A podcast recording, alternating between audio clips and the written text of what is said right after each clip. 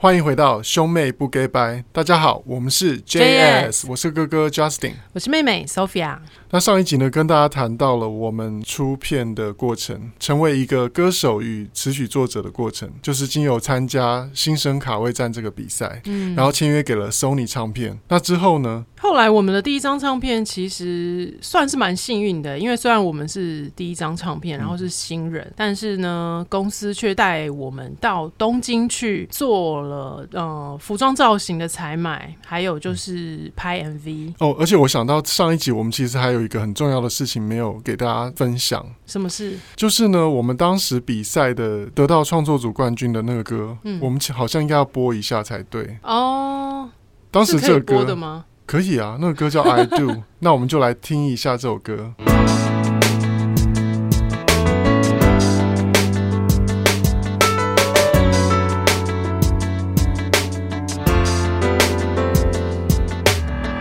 别说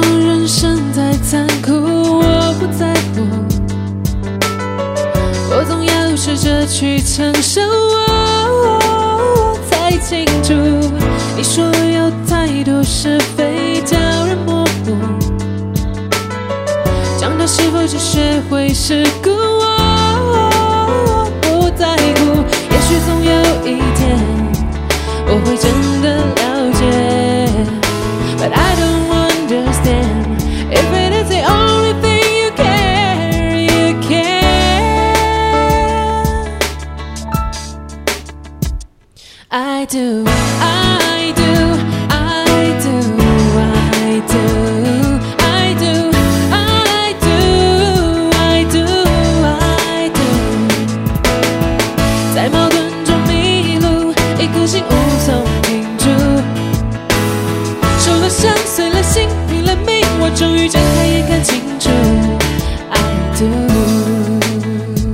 哇，哎，这个是我们。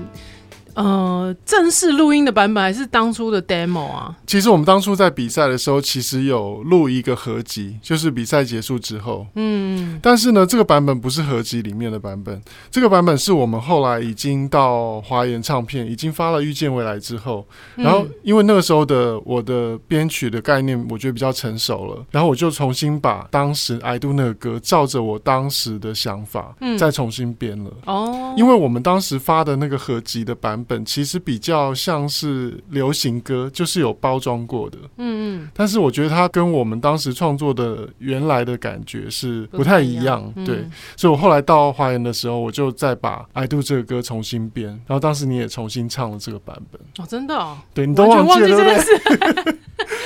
但是我觉得这个版本挺好，因为我后来就翻出来听，嗯，那我觉得当时那个这个状态，其实是因为我们已经录过两张专辑了，嗯，然后你你在唱的方面，还有我在我在编曲的方面，都已经比较成熟一点，所以我们再去重新诠释这个歌的时候，就已经不再是比赛的时候那个就是很青涩，对，初出茅庐的那个小毛头了，哦，对，那重新诠释这个歌，你现在又在听，有什么感觉？我刚听的时候想说，哎、欸，好像跟现在差不多，差不多。然后只是就是可能肚子力量不够多，就是呃声音都拉的不够长，哦，然后比较没有 punch，嗯，对，就是没有没有力量这样、嗯。而且现在唱应该会，我觉得有些在真假音的转换会更有生命力，对，还有情绪会再多一点起伏，嗯、对啊，嗯。但是我觉得还是蛮珍贵的，嗯。而且因为我的电脑刚升级到最新版本，嗯，然后因为之前很长一段时间就是。是我旧的档案都打不开，因为它是某一个某一个档型，然后那个档型就是你一定要升级到最新版本之后，你才能够开，你知道吗？厂商的阴谋，对，商人的阴谋。然后我昨天就问了拖拉库的老右，然后他就我就说，呃，我如果要打开以前老的歌的档案，要怎么打开？然后他说最新的版本，如果你有升级的话，好像可以。嗯，然后我就把它升级了，结果果然就翻出很多旧的 demo，潘朵拉的盒子。对，我觉得好珍贵哦。因为有些过去的声音啊，你现在再去唱啊，唱不出来了。真的就是，而且我才发现说，你以前有点童音，对啊，而且人的声带随着年龄越来越成熟啊，会越来越厚，所以你会发现有些歌手他年轻的时候他音可能可以唱很高很尖，嗯嗯，可是到了一定年纪的时候，他演唱会版本可能会稍微降 key，就会开始出现一点成熟的韵味。对，可能比如说呃年轻的时候没有烟嗓，可是后来开始成熟了，然后 maybe 也有喝酒抽烟，然后就开始有烟嗓这样子。我们刚刚听了就是当年比赛的这首冠军的歌曲之后呢，我们就来讲比赛完之后，我们录完了专辑，录完音之后就要进入了企划阶段。对啊，刚才有讲到，就是我们去到日本拍 MV，然后还有采买一些服装。那当时我印象很深刻，就是因为当时在国际公司 Sony 嘛，然后国际公司它的所有的规格都是很大手笔的、很大气的。嗯，那个部分是令我很印象深刻的。我还记得我们每次只要有通告或是工作啊，然后公司就会派那个 limo，派那个凯迪拉克的礼车，嗯、然后来接我们。然后我们那时候租房子在新店，嗯，可是公司又派一个很高级的凯迪拉克礼车来接我们，我们就觉得哇，受宠若惊这样子。对啊。然后当时去东京拍 MV 也是，就我们兄妹整理好了行李之后，然后凯迪拉克礼车就一早就来，然后就有一个穿着西装的司机，然后就打电话给我们，然后就。叫我们下楼来带我们到机场。嗯，我觉得那个过程其实很像那种南瓜马车哦，很像灰姑娘的那个。尤其现在回头再看吗？就是自己当独立歌手、独立制作之后呢，就知道说哦，非常辛苦。对，现在就变成莎拉公主。嗯。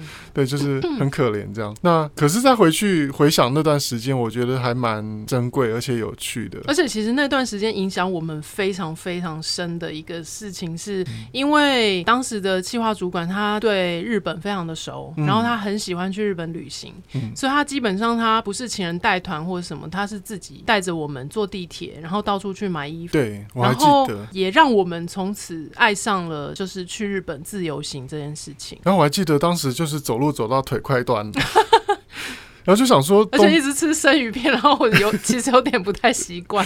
对，那个时候就想说，东京到底有多大？对啊，因为在台北你逛街其实永远不会逛到腿快断。嗯，可是东京真的是很大。还好还好，后来有了休足时间。还好有了休足时间 陪伴我一天的疲劳。哦，那我们是不是应该不要讲牌子比较好？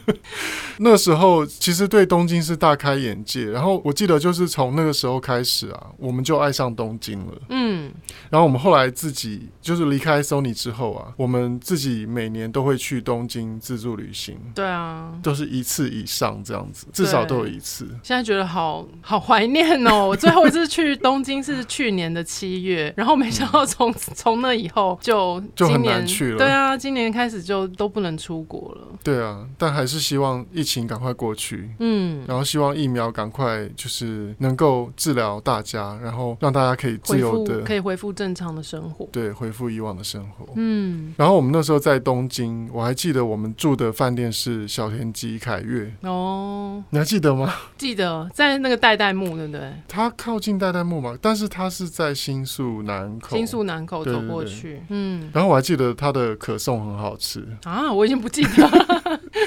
我只记得我们在拍 MV 的时候还被警卫赶走，嗯，因为后来才发现，就是日本的建筑物他们都有一些版权，版权不能随便拍摄这样，嗯。就是他看到你拿比较大台的机器啊，他就会出来就是阻止你。嗯，但是其实现在就方便很多，欸，现在因为用数位相机就可以拍 MV 了。对啊，器材比较小一点。对，就是有警卫一出现就把它藏到口袋里，嗯，口袋相机。不要这样乱教大家。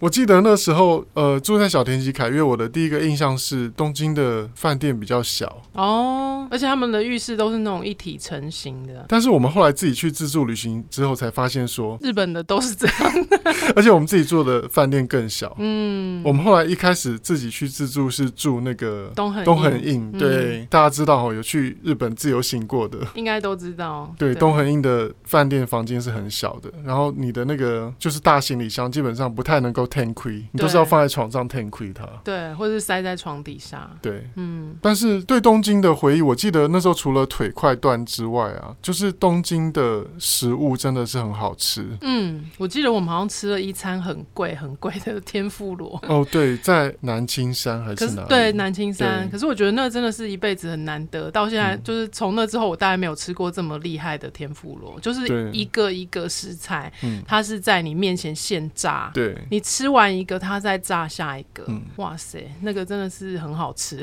对。然后我还记得那个那间餐厅就是很 gay 白，就是、嗯、它就是一个吧台这样子，然后只有几个座位，嗯、然后那个店内的设计就是那种很极简的那种禅风的感觉，对啊对啊。然后就是有一个那个师傅很像职人，就是戴着那个白色的帽子，帽子然后在前面炸你的天妇罗给你吃这样子。嗯，你觉得为什么当时会让你这么喜欢日本？我觉得喜欢上日本还有在更早之前有一个有一个契机，是我们小时候去呃第一次家族旅行去日本玩，嗯，然后那时候我就是皮肤白白的，然后又单眼皮，然后又剪一个妹妹头，这样又厚厚的刘海，然后在日本玩的时候，就很多欧巴桑看到我，嗯，然后他们就说哇卡哇伊卡哇伊，然后我就觉得哇真是一个很友善的国家。哦，所以你是喜欢被赞美，嗯。就是觉得很很亲切的一个地方啊、嗯。嗯。我觉得日本人其实他的礼貌做得很足。嗯，那当然，我后来其实深入的认识比较多日日本朋友之后啊，像我的日本朋友就会跟我讲说，日本人的礼貌其实是一种反射动作。嗯，因为他们从小被教着要这样做。嗯嗯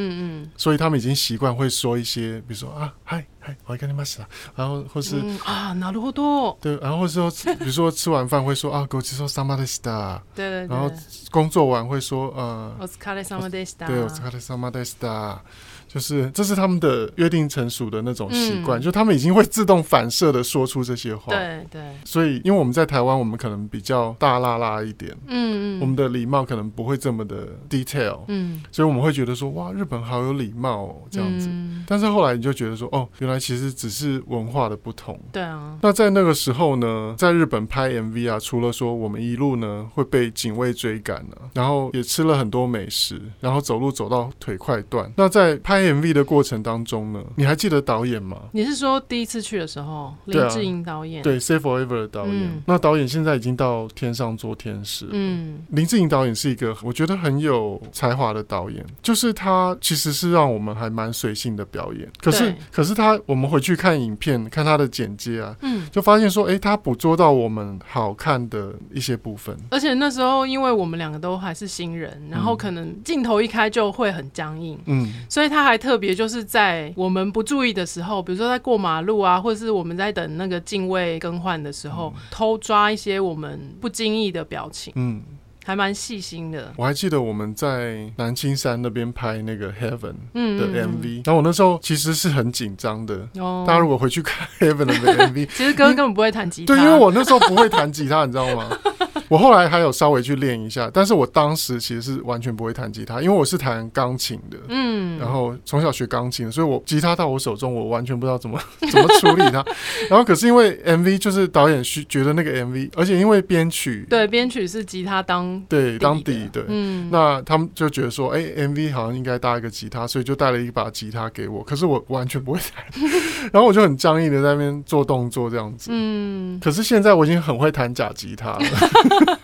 而且后来不是还发明就是可以背在身上的 keyboard，所以你就可以直接背 keyboard 就好。对，但是当时就是那些回忆起来都是蛮有趣的一个经历。对啊，现在看都会觉得说，我当时为什么脸要那么臭？对啊，你到底在瞪谁？可是自己都觉得自己好像就是自己想象中画面好像不是那样。对，像那时候宣传都会说，哎、欸，妹妹不要翻白眼哦，就是很忍不住就会变得很凶的样子，不知道为什么。对，然后他们就说：“哎、欸，哥哥不要僵硬。”我的肢体比较僵硬，就是不太会摆 pose 这样，嗯、然后就是呈现那种一零一种 pose。然后后来做完造型，然后在东京拍完了 MV 之后，我们就回到台湾了，然后就开始发片。然后发片的时候，其实《Say Forever》在当时因为在圣诞节发行嘛，所以其实还受到了蛮大的关注。对。然后那个歌一打出来，其实大家就记住了。嗯。然后我还记得那时候当年的跨年，我们其实是在计程车上倒数的。对啊，好像在某个演唱会的会场旁边，然后计程车上面开始放那个忧欢派对的哦，祝你新年快乐，是不是？对，好喜欢看你。坦白的眼眸，一片蔚蓝晴空，然后大家就一起在车上唱歌的。对，然后我还记得，因为那时候我们就是在赶场，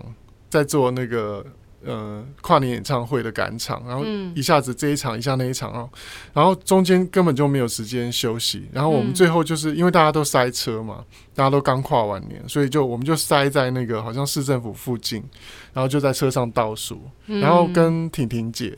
嗯，当时的宣传听听姐，然后大家就很开心，就倒数，然后就 Happy New Year 这样子。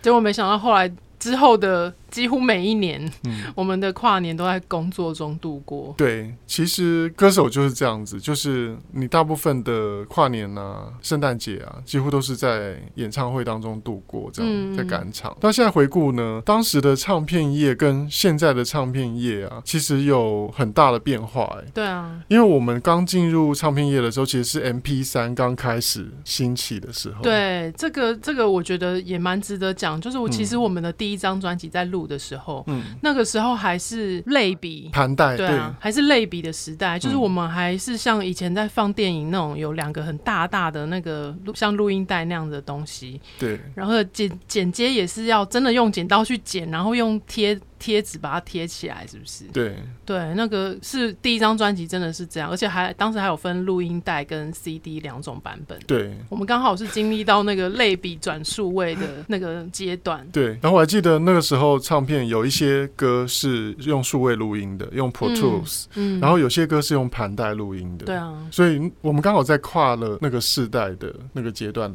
发行第一张专辑。然后那个时候就是 MP 三兴起之后啊，其实吞噬掉。很大部分的实体的收入，嗯，所以对唱片业算是个很大的影响，很大的冲击。从那一年之后的隔年呢、啊，因为唱片业被 MP 三侵蚀掉太多的收入，嗯，所以销量锐减。可是啊，现在回想起来啊，大家那时候不是都几乎说要。支持正版，对，拒绝 MP 三嘛，拒绝盗版。可是其实是自己现在回想起来啊，MP 三它就是一个时代的演进，嗯，时代的演化，啊，我觉得那个是不可逆的。就跟当初其实第四台一开始也是违法的，嗯，然后慢慢变成有线电视，对，就就地合法这样。对啊，所以我觉得，与其说去跟时代抗衡呢，啊，嗯，你不如顺应时代的变化，然后用新的方式去产生收入。怎么了？没有，我只是想到你昨天在整理实体唱片。